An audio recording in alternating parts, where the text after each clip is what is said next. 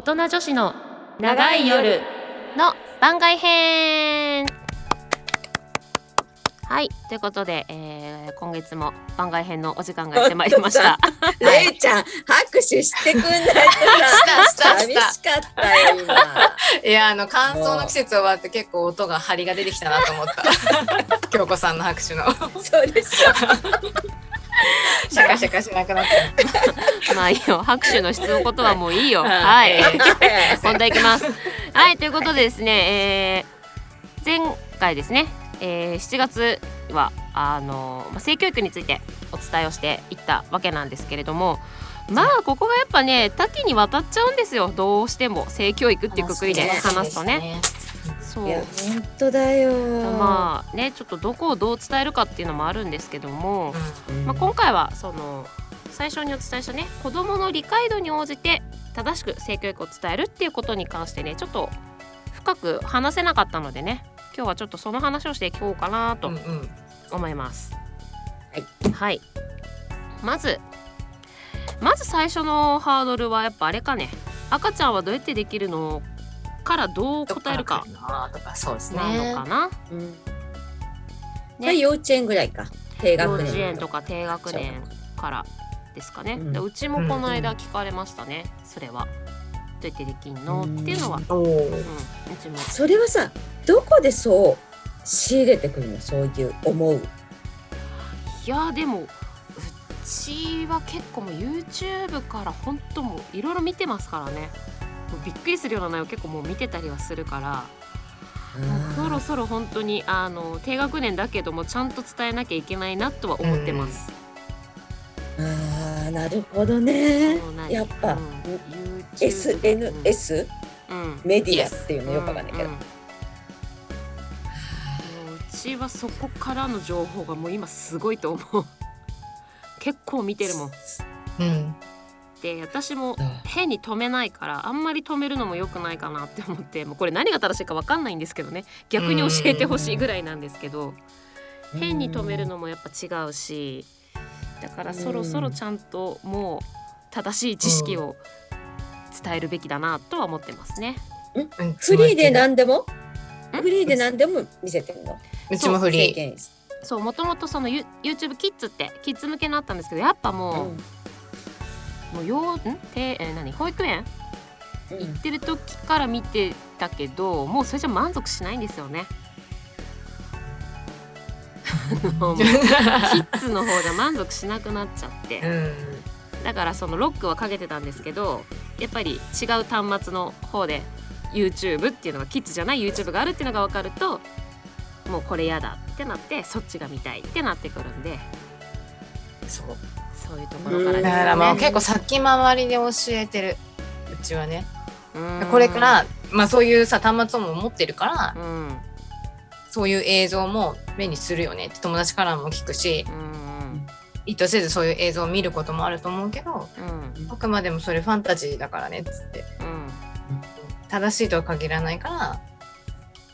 なんか疑問があったらとりあえず聞いてってう。ん言ったらまあ聞いてくる聞いてくる。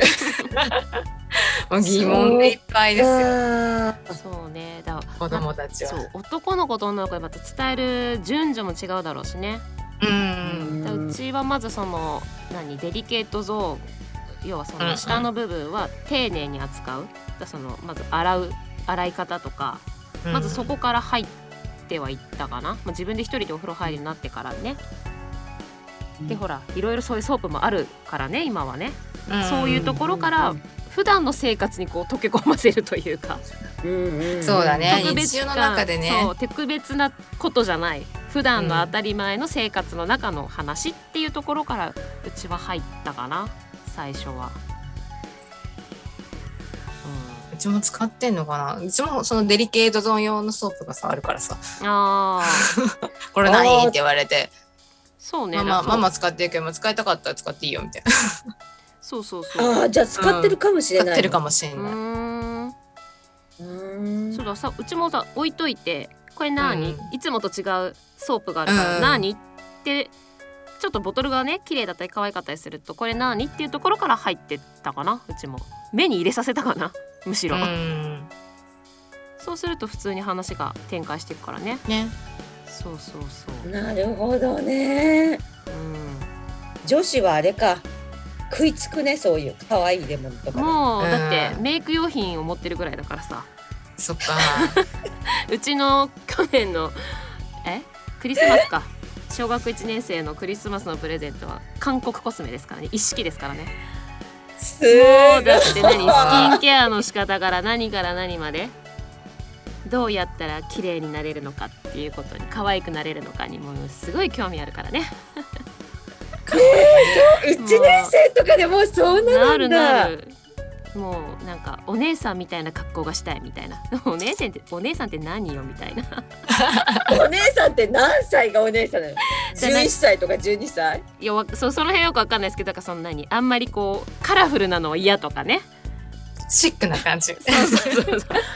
まあそのちなんだ。そういう何ゴテゴテしてないとかね。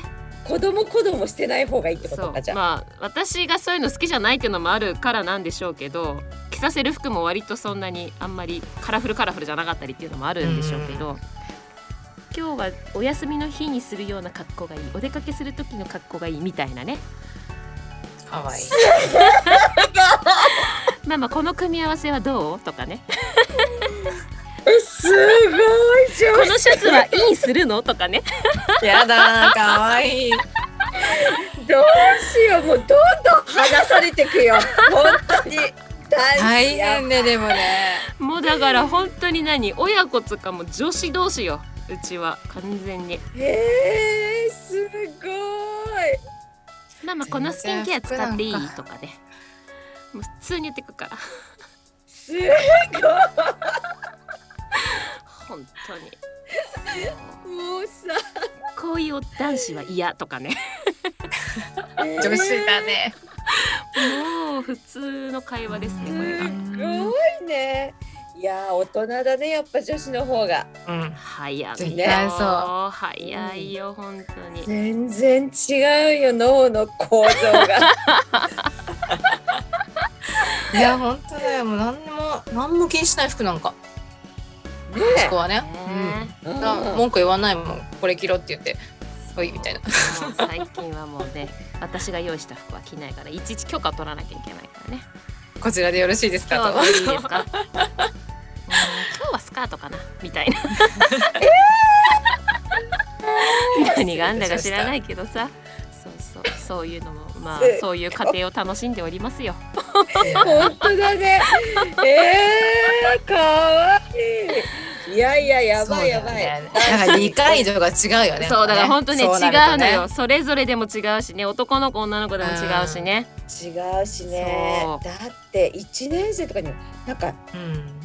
怒ってるのも拾って食べてたよその子。まだ。どういうことよ。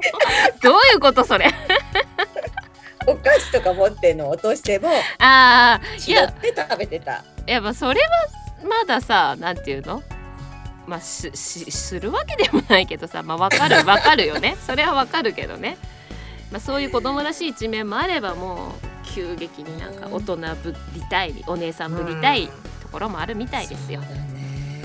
そう。いやいや面白い。いや、まあでもね、うん。かねそうやって環境で教えていくのっていうのはありよね、ん。確かに。そうね。だからやっぱりその日常に溶け込ませることね、うん。そう、うん。それがやっぱりポイントだったりはするのかなとは思いますよね。テレビでさ、うん。そういうシーンが流れた時とかさ。うん、なんてど答えるか。ね。え私はなんかそう感想を言う。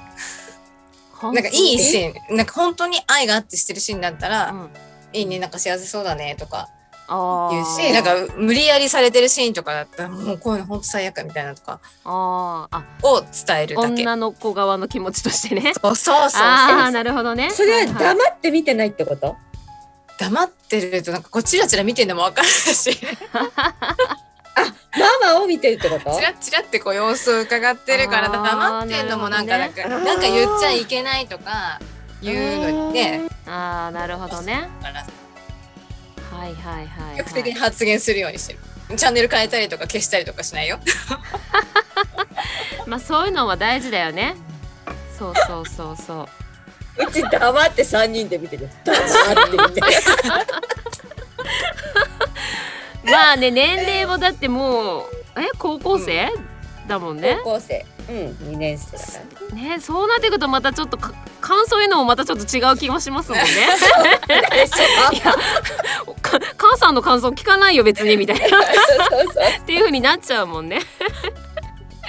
確かにね。不そうだね。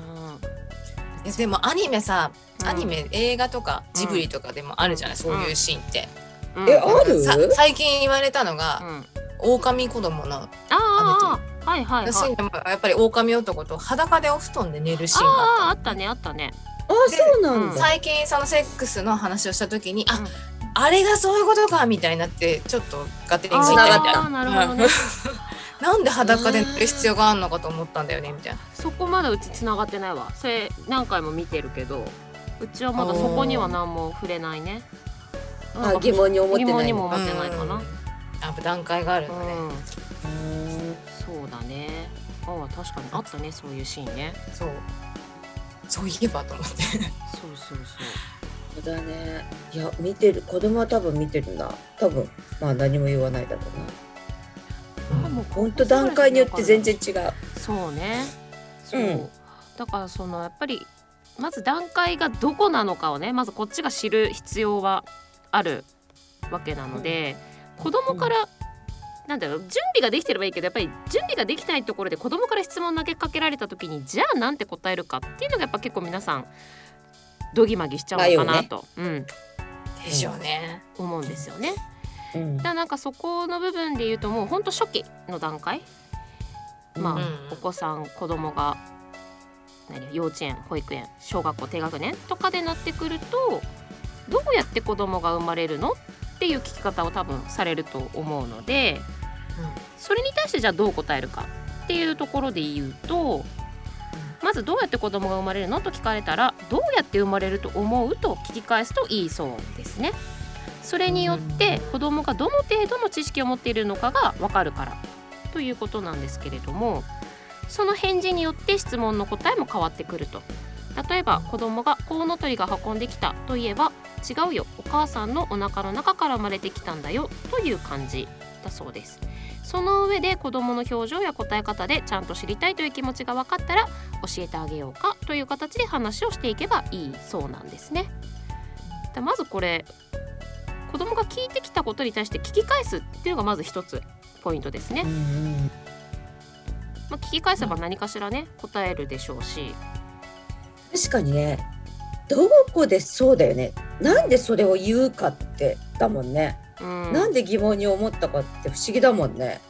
ね、どこでその知識を得てきたのかっていうのもまず気になるところでしょうし、うん。なんでそれが知りたいのかってていいううね。あそうそうそうそうそうそう。全然違うと思うもんね。それこそコウノトリの絵本見たからとかさ。うん、うん、あるから、ね、全然違うよね。のそれこそセックスのシーンを見ちゃったとかってさ、ねそうそう。全然違うよね。そうなんですよね。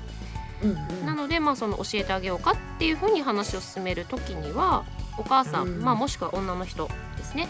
の足の間には3つの出口があっておしっこの出口赤ちゃんの出口うんちの出口があるんだよと伝えるといいそうですね。もし子供がわからなかったら絵を描いて説明したりあとはまあそういう本がね結構今子供向けのあったりするので、まあ、そういうのを見せながらでもいいですね。そしておしっこと赤ちゃんの出口はうんちの中の良くないえー雑菌などが入らないように普段はひだで覆われているよと説明すれば済みますと、まあ、ここまで伝えちゃっていいですね。うん。そう。でさらに具体的に聞かれたら内性器の話をしないといけません。その出口はお腹の中子宮につながっていて女の子の体の中には胃袋とは違う赤ちゃんを育てる専門の袋があると伝えてください。子宮の中で育った赤ちゃんが大きくなってもう子宮にいられなくなるとお母さんに産んでちょうだいという合図を送るんですね。その合図をお母さんが受け取って子宮をずんずんと縮めていって赤ちゃんの出口から出てきます。子宮とは子供を育てるためにものすごく大きくなる人間の体で最も柔軟で丈夫な筋肉の袋だということを強調して伝えることですと、うんまあこうやって言えたらベストですよね本当に。もう書いてさうん、置いとかないと忘れちゃう。いやーでもあ 冷蔵庫にね。ね。そうね冷蔵庫に得意のね冷蔵庫に貼っておいてね。貼っとくしかないよね。そうそうそうすごい。れ練習しないとやっぱ出てこないからさ。そうだよね。いやこれだってそう私も見ながら言ったけどい普通に言えないもんね。うん。そう。だよね。そう。であとでもうん。最初の 最初の私だからひだに普段はひだに覆われてるから、うん、ちがの何？バイキング履いたい、はいはいね。お前さなんでひだなんだろうなってすごいずっと思っちゃってさ。そこで止まってんの？こ。れはさ あひだなんだろうって思うんだけどこれひだじゃなかった？広がらないから？もしかして。ああそっかそっか。そういうことかもしれないですね。伸縮しないといけない、うんうんそうそうそうそそう。うだね。そう確かに。そう。そっかそんな伸びるからか。でしょ？そういうことです思ねっ。た。なんかあだってそうだよね余ー分？じゃん？変な話さ、うんうん。余分っていうかさって思っちゃうんだよね。蓋だけだったら蓋でいいじゃん、パカパカ。そうそうそう。えっとそうね、そうね。確かにそういうことか。はい、う。んはい、あとはその2割ぐらいの方が今でも帝王切開で赤ちゃんを出産することもありますのでみんなが同じ赤ちゃんの見方をするわけではないことも教えてあげるといいでしょうと。その時はお互いに頑張ったけどうまく出口を通って出てこれなくておかお医者さんにお腹を切ってもらって産んでその傷が傷跡があるよと話してくださいと。そうした出産方法があることもちゃんと話した方がいいですね、うん。ということだそうですね。帝王切開もね、うん、実際そうだよあねるから。そう私は帝王切開でしたしうん。ね、ねじゃあさ傷を見た時にこれ何って聞あかれなかった聞く聞く聞く、そうだよね。でもその時はやっぱりまだそんなにまだ何？ちっちゃかったからそこまでいろいろ詳しくなんでなんでってことはなかったですけどね。ここ切って出てきたんだよって言うと「えー!」ってすごいびっくりしてますけどね。すごい「あみたいな「赤ちゃんってお腹から。のみたいな。でそうじゃないこ方法もあるよと言いましたけど。うん。あなたがお腹の中で動きすぎてへその緒が絡まっちゃったからっていう話はしてもうその時から活発だったんだねっていう話とかしたりして。それはへやっぱ聞いてきますからね。そうでもそこの時はまだよね。だあんまりまだ話す段階じゃなかったんでそこまででとどめましたけど。ーうん。そっか今は別々に入ってるからそうそう今そんなに聞かれることないですけどね。うん。だからまあ本当段階によって伝えるべきことが違うわけですね。うん。そうだね。本当そうだ。でこれがもうちょっと大きくなってくるといよいよもうセックスの話について触れてきてもいいのかなというところですね。まあ、大体セックスの話は早くて小学校の高学年ぐらいからという話なんですが、まあ、セックスの話をするには一つ大きな壁がありますとつまり精子と卵子の合体の話をしないといけないということですね。子供が聞いてくるセックスの話はどうやって僕らはできたのということらしいんですが、まあ、実際に子供の性に関する質問は少なくても処刑精通までは命の成り立ち誕生に関わる質問だったりもするということで、まあ、大人がちゃんと納得していればいいんですがセックスの話はいやらしい話と親の方が思ってしまうと、まあ、これはちょっと問題だとうん。いうことですね。子供が質問しているのは命に関することだと考えてください。だから精子と卵子がどうやって合体するかを親がきちんと理解していればいいんですと。いうことなのでこれはもう生き物としてって話ですよねだからね。うんそうだよね。親がきちんと理解してってどこれしてないよね普通は。何？普通にあいたら。だよね。それ用にちゃんと勉強してないとやっぱ話できないですよね。うん勉強しなきゃ無理だと思っだたよね。無理だよね。説明してる時に、そうだよね。でうん。その一応あのいろいろある話お話の仕方の中でも一つは体外受精と体内受精の生き物の話をするのが一番わかりやすいと思います。体外で体外で受精する動物はいっぱいいますが魚を例に挙げるといいですということで体外で受精できるかなぜ体外で受精できるかというと水があるからです。水があるから産卵しても卵が死なずメスが産卵しそこにオスが放放生することで何千何万の受精卵ができます。陸上で生きる哺乳動物になってくると外に卵子や精子を出すと水がないから干上がって死んでしまいます。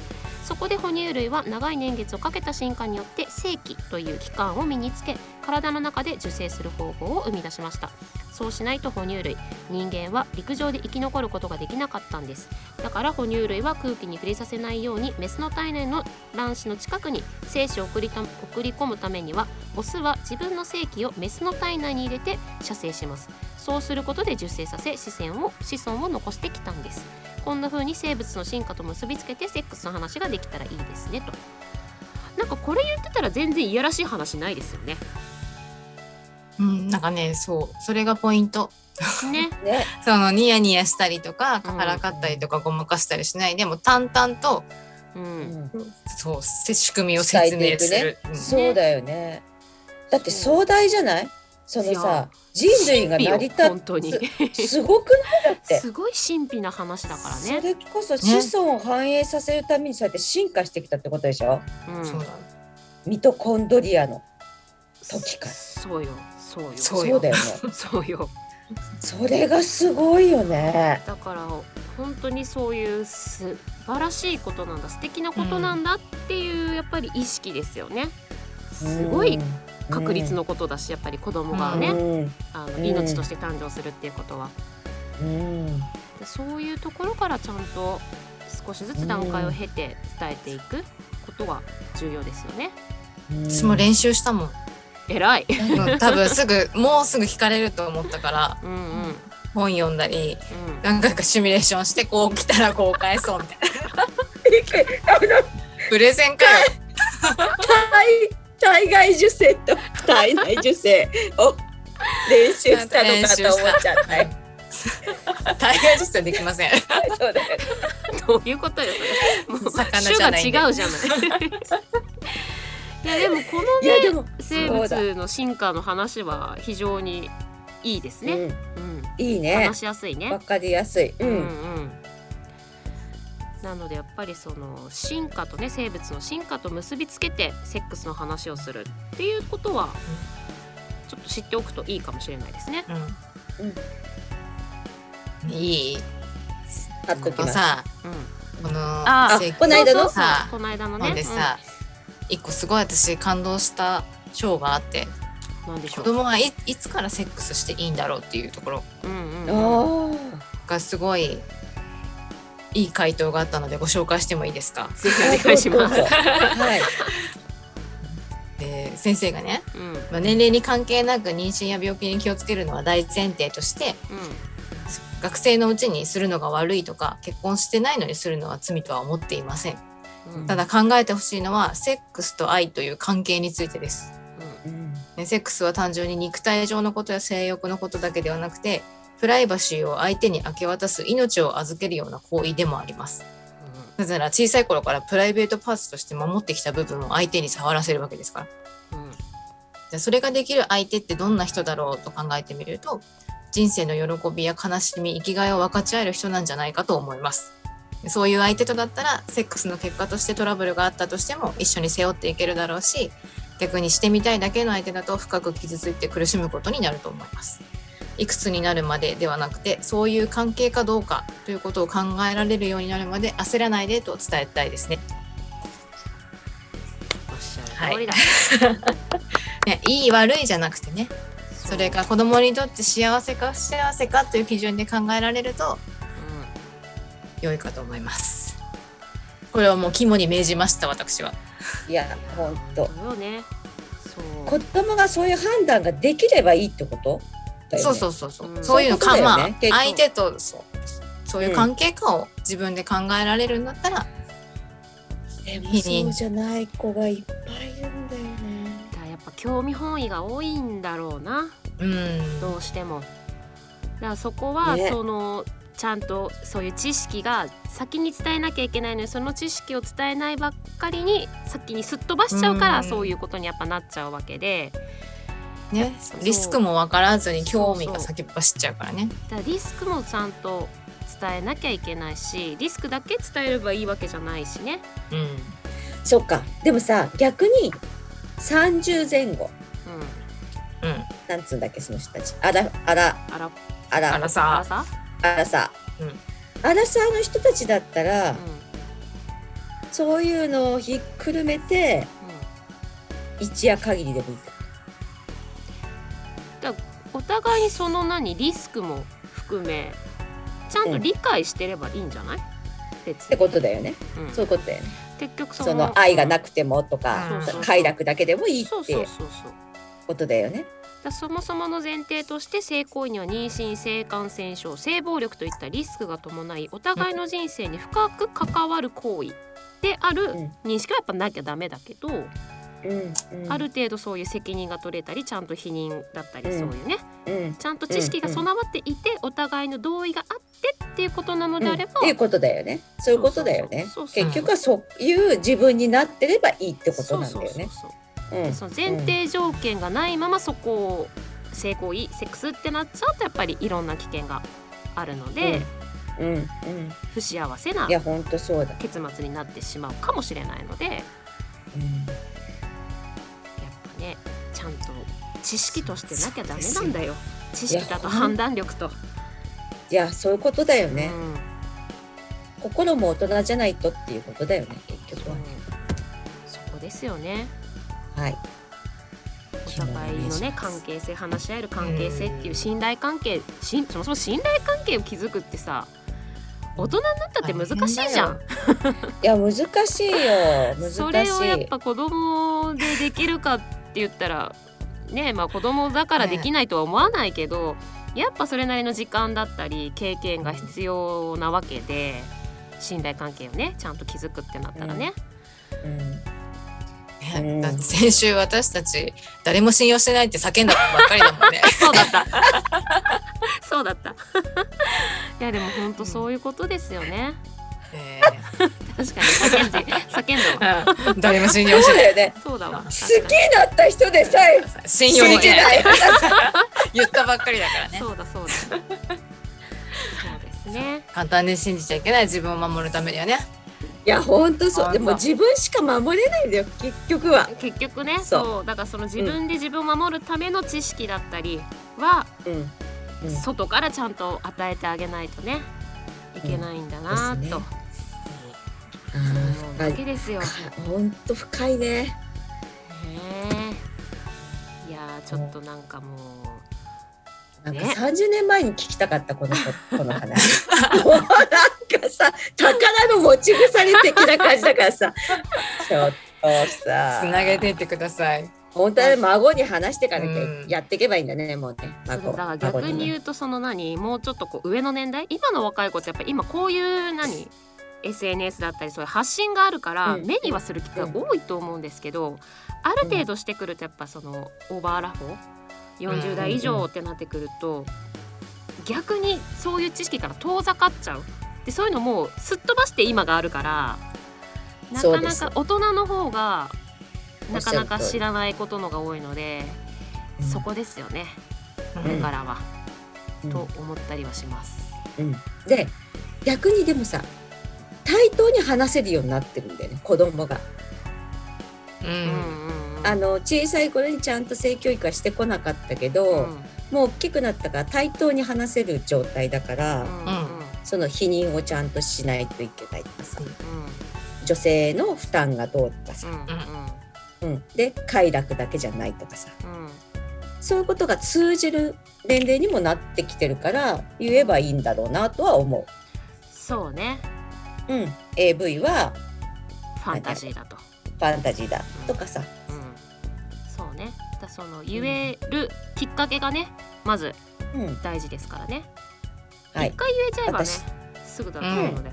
結構平均もうんうん。いつでも来いって感じだもん私。うん。うん。うん。あそうだよね。うん。お兄ちゃんには全然言ってるから私は。うんうんうんうん。うん。そうですね。ええ。うん。なのでねやっぱりもう各家庭で取り組むべき課題ですね、うん。この性教育はね。いいや本当そうですそよう。きっとさ肌メキティがあるなんてさ知ってる親いないと思うんだよね。いやそうでしょういないねよ。なんか学校が教えてくれると思ってるし、そうだね。思ってるよね。うん。うん全然教えてないけどね。ね。なのでちょっとそこもねあのーアンテナ高くしておきたいかなと思いますね、はい。はい。はい。すごいよ。今日30分も喋ったよ真面目に喋った番外編。久しぶりじゃない？いやいつも いつも真面目に喋ってよ。真面目だよね。いつも真面目に喋ってよ。真面目なエロだから。真面目なエロ真面目にね。そうよ。そうそうなのでねまたちょっと、はい。性教育についてはねあのーたびたびまた触れていくと思いますのでぜひはい。皆さんもね、注目していただければなと思います。は、はい。ということで今回はここで終了ですねはい。はい。はい。ということでお相手はマサルと。相沢京子と。レイでした。それではまた次回。また次回。バラバラ。バイバイ。バイバイ。